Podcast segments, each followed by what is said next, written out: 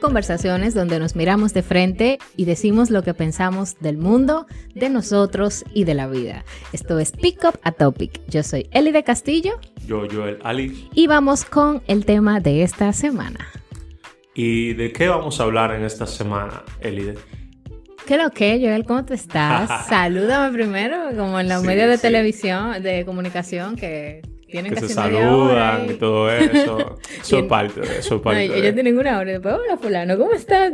Señor, la gente que nos está escuchando, Joel, tenemos que saludarnos frente a ellos. Está bien. Como si estuviéramos frente a Está ellos. bien, está bien. Hola, ¿qué tal? Hola, ¿cómo estás? Yo estoy muy bien. ¿Y adivina qué? Que Hoy vamos a hablar sobre... comenzar con el fin en la mente. Ajá. Un tema muy interesante, como todos los demás, pero yo siento como que este tiene una gracia especial. Aparte de que la menciona Sin Kobe en uno de sus libros. eh, Wow, ¿en serio? Claro, Oh, tú no había escuchado. Los siete hábitos de los adolescentes. Sí, aunque sea de adolescentes, señores, este es un tema que abarca para nosotros. Podemos hablar sobre qué es empezar con el fin en la mente. Y yo lo veo, Joel, como algo que hacemos de manera natural. O sea, cuando nosotros empezamos, ya sea planificar o agendar algo, siempre tenemos como un fin. Sin embargo, no le prestamos como esta atención que éste merece. Y nosotros, nosotros como jóvenes, siento que para empezar lo que sea que nosotros queramos emprender, debemos de tener muy claro qué es lo que queremos lograr y cómo queremos llegar a este punto. O sea, sería antes de comenzar a planificar y todo, como preguntarse el por qué.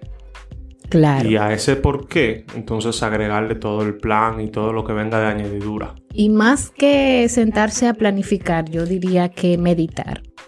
Meditar. Sí, meditar en el sentido de tú sentarte un día y hablar contigo mismo y decir qué es lo que yo quiero.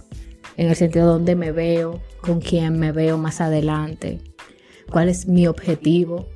Y tener claro que cuando tú vas a empezar con el fin en la mente, van a aparecer obstáculos, que no todo es color de rosa. Entonces, es sentarte a planificar o, como te decía, a meditar y saber que no todo va a estar tan lineal que todo te va a salir tan correcto. Mira, hablando un poco de eso, incluso me trae a colación en mi mente un ejemplo muy llano de alguien que yo creo que sí empezó con un fin en la mente. Mm, Y a pesar de que cambió mucho el método, se mantuvo terca con su fin.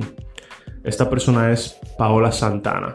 Paola Santana es una emprendedora dominicana que emprende en Silicon Valley, en Estados Unidos. Ella es co-founder del proyecto de MatterNet. MatterNet es un proyecto que se trata de una red de drones que transporta diferentes tipos de artículos. O sea, prácticamente es un transporte sin conductor, un vehículo sin conductor que te transporta, digamos, medicina y diferentes tipos de cosas. Su proyecto ha tenido éxito en diferentes partes del mundo pero no tengo que detallar tanto eso porque en sí lo que quiero es ver la esencia de lo que ella hace. Yo leyendo su biografía me di cuenta de algo. Ella no es una ingeniera industrial, no es ingeniera mecatrónica, no tiene ningún estudio técnico en nada de tecnología. Ella estudió Derecho aquí en la Pucamaima, en Oh. República Dominicana. Qué guau. ¿Y qué sucede? Ella decía que ella estaba estudiando Derecho porque ella quería cambiar en sí la realidad de su país. Como trabajando en la administración pública y ayudando a que las cosas se hicieran mejor. O sea que una carrera no va a definir tu objetivo. Nunca va a definir tu objetivo ni las cosas que tú quieras lograr. Es importante. Ahora bien. ¿cuál era su objetivo? Asimismo, cambiar el status quo del país o del mundo. Se dirige a Estados Unidos a estudiar donde comienza a ver el impacto de mucha tecnología, muchos avances tecnológicos y otro tipo de cosas. Y en su mente se prende una chispa que dice lo siguiente. No con política, con derecho, yo voy a poder quizás cambiar las cosas pero a través de tecnología sí la puedo hacer. Ahí comienza a emprender, para no dar muchos detalles, en todo lo que era de MatterNet, que hoy en día es un proyecto que incluso está ayudando a UPS con la entrega de diferentes tipos de medicamentos con esto, to- con esto de la pandemia. Incluso en Estados Unidos, donde es un país que, que por las regulaciones que tiene aún no pueden utilizar drones para transportar diferentes tipos de cosas. Y yo pudiera decir que ella hasta se reinventó, porque o sea, no cambió el objetivo, más bien lo llevó a otro nivel. Prácticamente, y ahí ella dice una frase muy impactante que a mí personalmente me impactó y me encantó, y es, yo soy totalmente terca con el objetivo, pero flexible con el medio. Total. Objetivo principal, cambiar el mundo, cambiar el status quo. El medio, primero fue derecho, administración pública. Ahora, ¿qué es? La tecnología. Normal. eso es adaptarse también, o sea, adaptarse a lo que ahora mismo está llevando a la gente. Pero lo que me gusta de lo que tú acabas de decir es que ella no cambió su objetivo y para nosotros poder empezar con el fin en la mente es saber que las cosas quizás no van a cambiar eh, en el sentido de que como nosotros queramos, que, o que vayan en el sentido que nosotros queramos, sino más bien nosotros nos alimentamos o pasamos cuando em, sabemos cómo seguir o cómo ir más adelante, cuando no cambiamos el objetivo. Esa es la esencia. Ahora yo te quiero hacer una pregunta. ¿Por qué tú crees que es importante empezar con el fin en la mente? Bueno, creo que eso es lo que va a definir de inmediato tu plan a seguir. Cuando tú comienzas con el fin en la mente, ya tú te automotivas. O sea, si tú comenzaste sin ningún fin, muy difícil quizás encuentres motivación. Sé que hemos hablado en otros podcasts de que a veces empiezas sin motivo y terminas motivado. Pero también creo que si tú puedes tener las cosas claras desde un principio, siempre va a ser mejor. Entonces, creo que ahí se define. Si yo tengo mi fin en la mente desde el inicio, entonces se me hace más fácil poder avanzar. Y no dejar la vida abierta a la sinergia. A la inercia, perdón. A la inercia. Sí, a la inercia. De que no importa lo que pase más adelante o que yo no moverme sino, wow, es que me dejaste marcada con lo del objetivo y entonces tengo ahora eso en la mente. Y yo diría que aparte de lo que tú acabas de mencionar, sabes que nosotros estamos en esta vida y es todo un juego, es todo un cruce. Entonces, como te decía al principio, yo puedo tener algo en la mente, pero si yo no lo tengo definido, lo que digan los demás o lo que afecte, o lo que los demás quieran que yo haga, me va a afectar. Y siempre va a terminar siendo lo que tú vas a hacer. Exacto. Entonces, esa sería la segunda parte de por qué es importante empezar con el fin en la mente.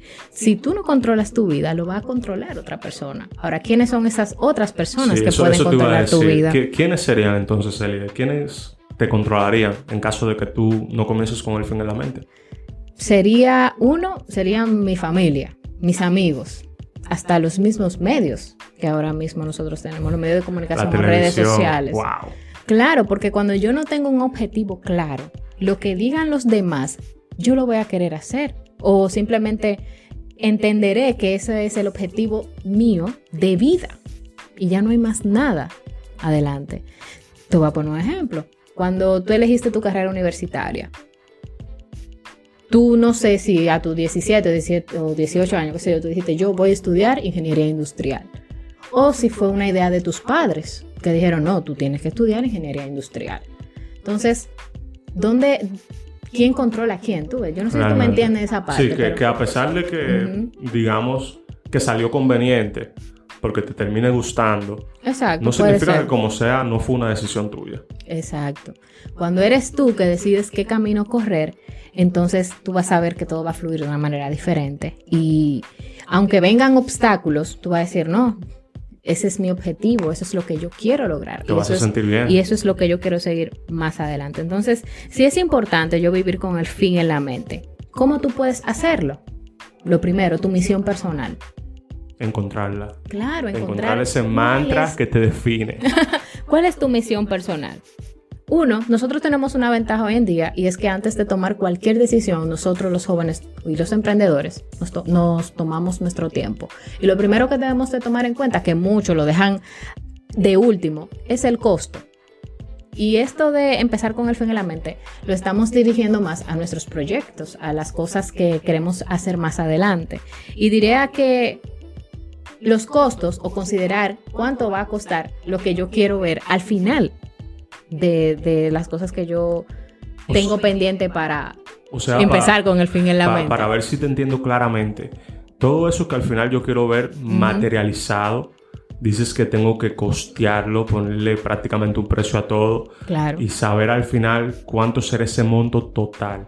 Sí, un Ahí- estimado, o sea. Ahí es estamos hablando quizás de, algo material. Por eso te dije, esto es- yo lo estoy enfocando de la parte del- de los proyectos, cuando tú vas a empezar un proyecto. Sí. Entonces, cuando en esa parte, cuando tú empiezas un proyecto, si tú no te organizas monetariamente, te puedes, no sé, como que, como que la cosa no se alinea.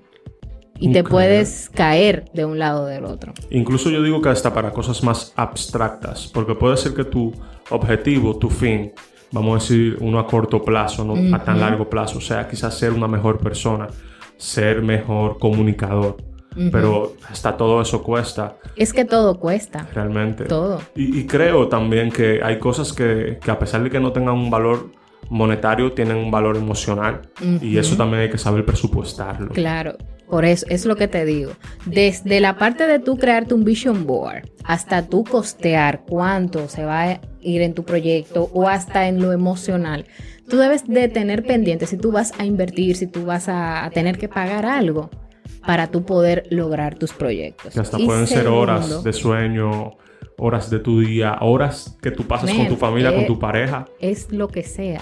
O sea, yo he dicho, señores, que uno de mis- yo quiero ser rica. Entonces, díganme, ¿cómo yo voy a...? yo- no, ahorrando dinero toda la vida. No, ¿y cómo que? Dime. No, es invertir, saber manejarme, qué yo quiero en tal tiempo, qué más eh, quisieran los demás que yo les dé, o sea, qué provecho puedo sacar. Porque nadie es rico de la noche a la mañana. Yo no he estudiado en Harvard aún, pero me Así verán es. muy pronto dando clase por allá. Anoten lo que se lo Oh. dije en Pick Up a Topic. y segundo, señores, comprometerse.